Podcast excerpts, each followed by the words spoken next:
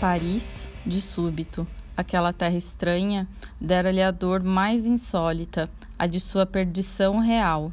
Estar perdida não era a verdade corriqueira, mas era a irrealidade que lhe vinha dar a noção da sua condição verdadeira e a de todos. Esse foi um trecho de Uma Aprendizagem ou Livro dos Prazeres, de Clarice Lispector, publicado pela primeira vez em 1969, e é um dos quais recorri para aguçar a minha memória sobre lembranças de leitura.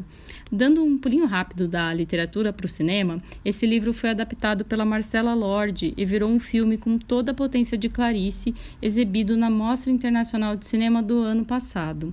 Uma coisa bonita que rolou nesse processo de pesquisa para o episódio foi o reencontro com o livro Fogo no Céu, da editora Ática. Esse nada existencialista e foi usado pela um dos livros usados pela tia Nelly, a minha professora de ensino fundamental para minha alfabetização.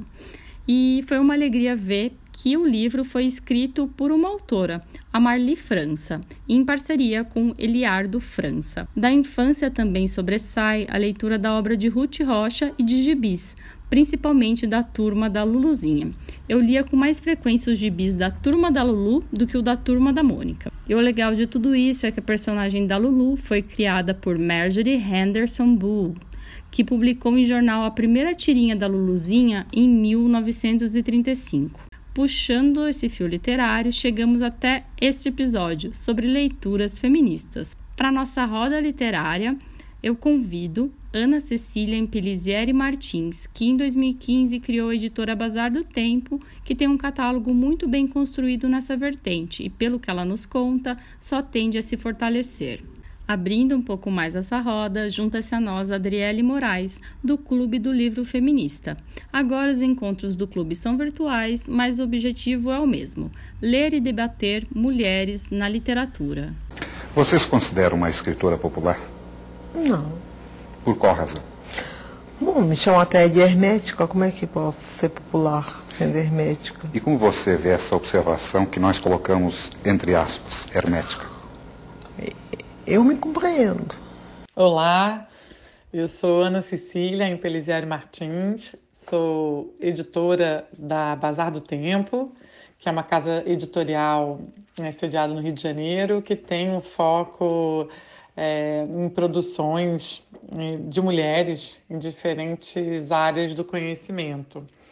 É, por isso a gente acabou de lançar, a gente lançou no mês de março, que é um mês assim muito simbólico, né, das lutas das mulheres no mundo inteiro, por conta do Dia Internacional da Mulher, dia 8 de março.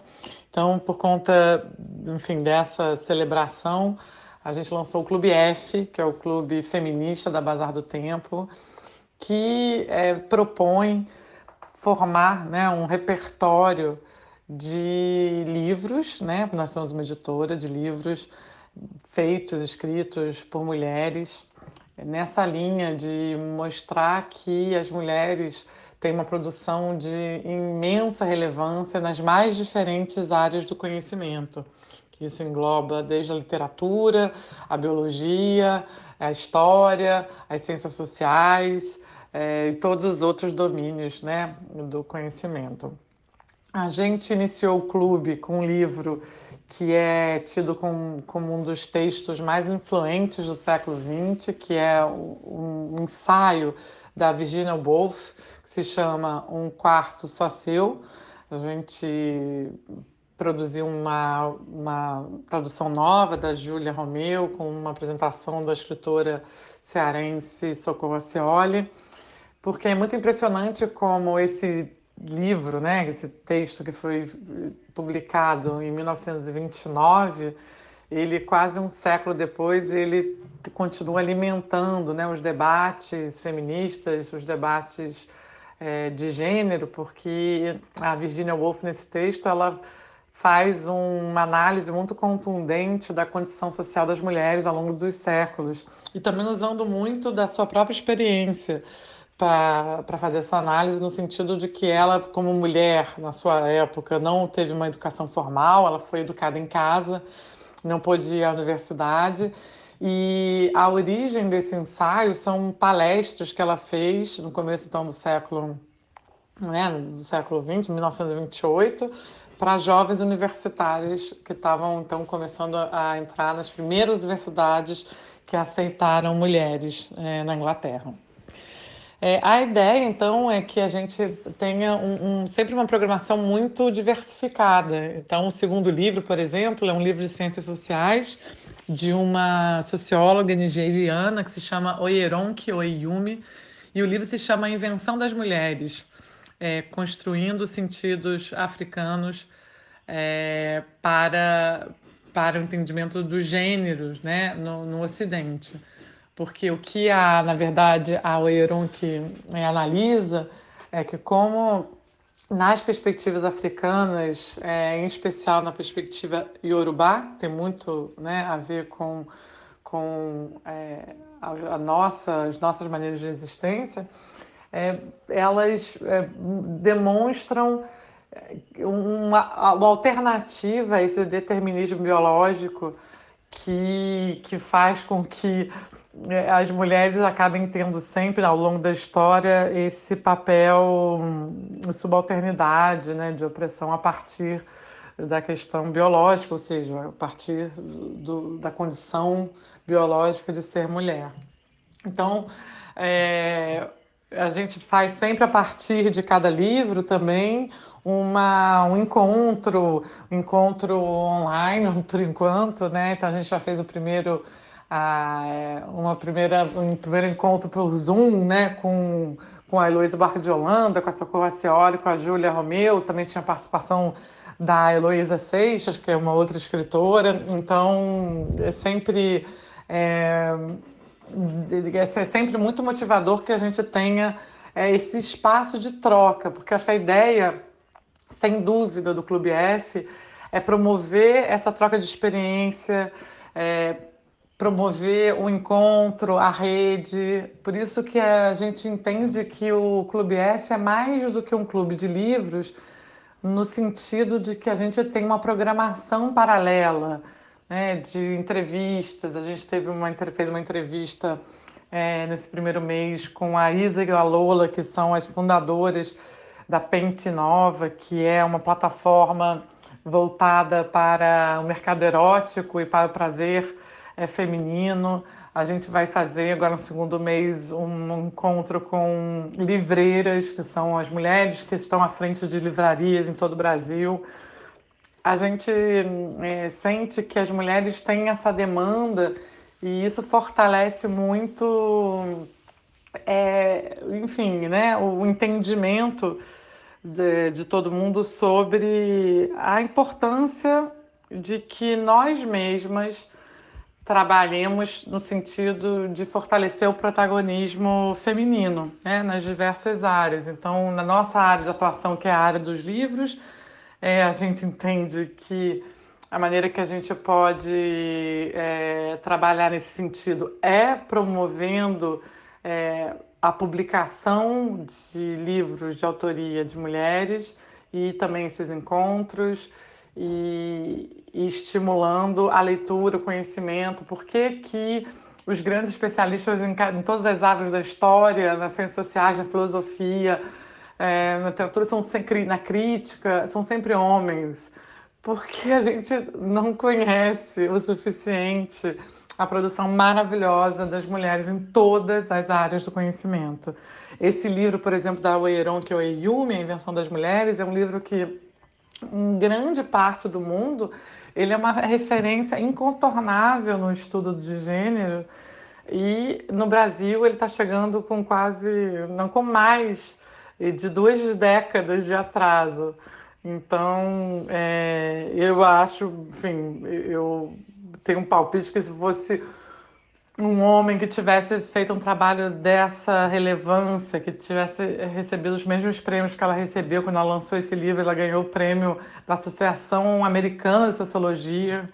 É, então não tem é, muita justificativa a não ser o fato dela ser mulher, de o livro não ter sido publicado ainda. E acho que a gente é, busca preencher essas lacunas e, e de fato é, trazer para o público é, brasileiro, que é um público feito de mulheres e de homens, que eu acho fundamental. A gente ficou muito feliz que até um dos, dos primeiros assinantes, é, é, né, alguns eram homens, e eu acho que isso é fundamental para esse, para esse nosso caminho de construção.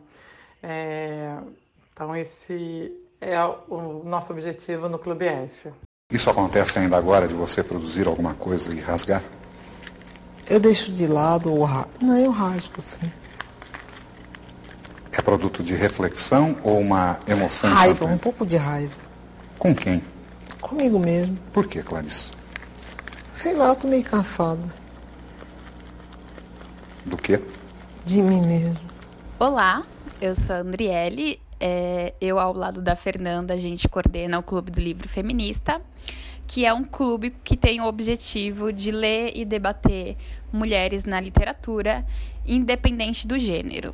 É, as pessoas elas podem nos encontrar nas redes sociais, a gente está no Facebook, a gente está no Instagram, como Clube do Livro Feminista, e uma vez por mês a gente se reúne virtualmente para debater o livro do mês.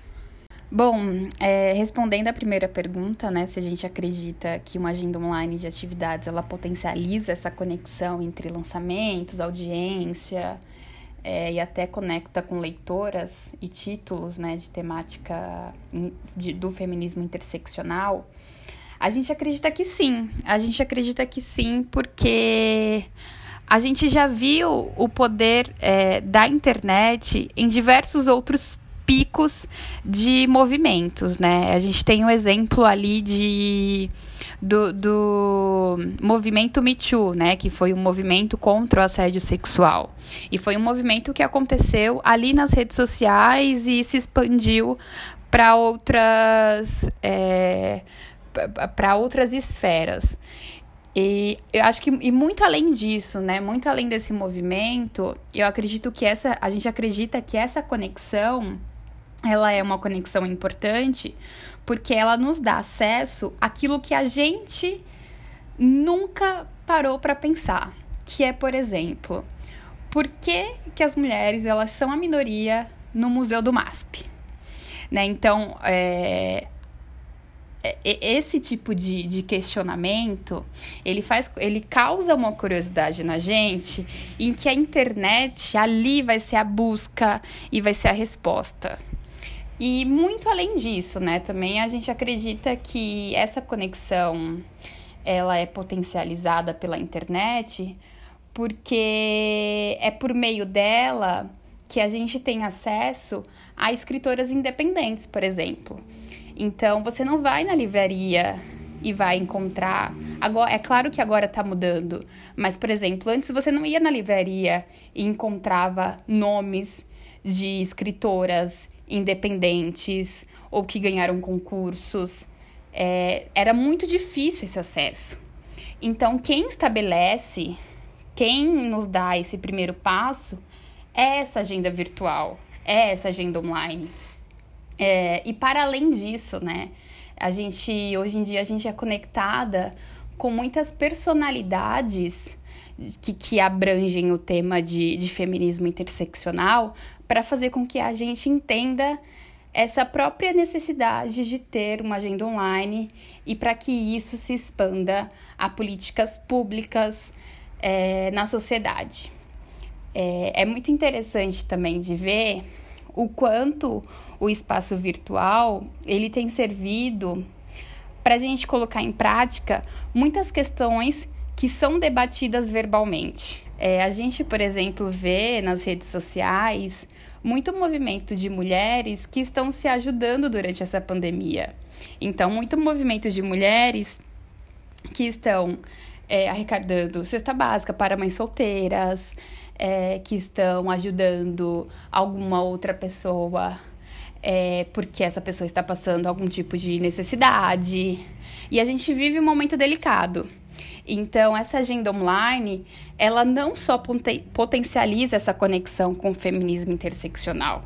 Essa agenda online, ela é um pontapé, ela é o, a, a pontinha para que a gente coloque em prática tudo aquilo que a gente debate. É, e por falar né, em agenda online, no, no, nesse universo mais virtual, é engraçado porque o nosso clube do livro começou muito no meio físico. Então, os nossos encontros, eles eram ali na Casa das Rosas, e eles ficavam muito, é, muito restritos a quem era de São Paulo. Com a pandemia, e é claro, infelizmente não tem um lado bom da pandemia, mas com a pandemia, é, o nosso, nosso encontro ele se tornou virtual e com isso a gente consegue se conectar a muitas pessoas diferentes, de diferentes regiões. Então isso acaba com que se expanda esse processo de debate sobre feminismo interseccional, sobre teoria queer sobre classe, sobre raça, sobre gênero. Então a gente não está falando apenas ali para quem é de São Paulo. A gente está falando para a região do Nordeste, para a região do Norte, para a região do Sul, para a região do Sudeste. Então, sim, a agenda online ela é uma agenda que potencializa, que conecta e é uma agenda que faz com que haja uma concretização no nosso discurso sobre feminismo interseccional. Bom, falar de, de perspectivas é muito difícil, né, durante esse, esse ano, mais um ano de pandemia. É um pouco complicado porque às vezes, às vezes a gente se vê num. É, sem planejar muito, porque a gente não sabe o dia de amanhã. tá tudo mudando muito rápido. Mas é, já de antemão a gente fala que o impacto que a gente teve no ano passado, em 2020, foi enorme. Muito porque as pessoas elas buscaram meio que é, meios, ferramentas para se sentirem bem durante essa pandemia, né? Então elas foram em busca de ver filmes, ler livros, é, desenhar, pintar, fazer qualquer coisa que, que dê, que mantenha o, a mínima de, o mínimo de sanidade mental. E a busca por livros, ela cresceu durante essa pandemia justamente por isso, né? Porque o livro ele tem o poder de você ser levado para um outro mundo, uma outra dimensão. Então, o nosso clube, ele cresceu muito por conta disso porque a procura por livros, a procura por debate foi muito grande no ano de 2020. Então, é, é, mais fácil falar do impacto de 2020 do que do impacto de 2021. Então, a gente ficou muito feliz com o retorno que a gente teve em 2020, com as pessoas que a gente conheceu. Hoje, a gente, hoje existe uma conexão muito grande, assim, de pessoas que de fato vão sempre e participam, e mesmo que não leiam os livros, estão ali porque gostam de debater. Para as pers perspectivas de 2021, é, a gente a gente acredita que assim talvez cresça mais porque a gente ainda vai estar em casa é, a vacina ainda não tá não atingiu nem a, a, a população mais jovem né de, de do, do Brasil. Então, a gente acredita que é, o clube ele tende a crescer por conta disso. Mas é, o que a gente deseja, mesmo, mesmo, mesmo, mesmo, mesmo de perspectiva, é que as pessoas elas se sintam cada vez mais à vontade com o nosso debate. É que a gente se expanda para além da internet. É igual a agenda online, né? Que a gente concretize tudo que a gente fala nos encontros, né? Que é o apoio, que é falar, é, é poder, assim, levar o debate que a gente faz dentro do meio virtual para o meio físico, né? Então é, é a filha falar com a mãe sobre o que aconteceu no clube e isso despertar um sentimento bom. Então a nossa perspectiva é mais essa perspectiva é, utópica, sabe? De que de alguma maneira a gente está melhorando o mundo do que uma perspectiva de, de resultados mais efetivos de dados mesmo. Então, o que a gente deseja muito mais é para 2021 causar, continuar causando um impacto positivo para todas as pessoas e principalmente para o debate feminista interseccional. É isso. Muito obrigada pela oportunidade. A estreia fonográfica da banda Dry Cleaning tem um quê de literária. O vocal de Florence Shaw conduz a narrativa das letras num volume constante, enquanto os instrumentos seguem numa harmonia ruidosa. O debut da banda inglesa é mais um dos achados da gravadora, que em si própria já é um achado da história do rock. A identidade visual e sonora, uma marca da 4AD, se estende às bandas do seu catálogo, e a Dry Cleaning não foge à tradição. O disco foi lançado na primeira semana de abril e já é um dos mais ouvidos no meu streaming. Cada música é uma viagem nas imagens cantadas pela Florence. É um tipo de cotidiano extraordinário que se torna mais extraordinário ainda pela impossibilidade de encontros inusitados. Enquanto a vida nova não vem, a Dry Cleaning deu uma entrevista para a incrível host da KXP, a Cherry Waters. Tocaram quatro músicas e contaram detalhes da gravação do disco, que foi produzido por John Parrish, ele que é parceiro musical de longa data da PJ Harvey. E para quem ficar tão fã quanto eu, a banda tem shows confirmados no Reino Unido e na Irlanda em 2022. Quem anima? Eu sou Márcia Scapatício e essa foi mais uma edição do podcast da Agenda M. E te convido para conhecer o site da Agenda, que está em work in progress, mas está bem bonitinho. É agendam.com.br. Lá você encontra todas as informações sobre a agenda e sobre o podcast. Um beijo e até já!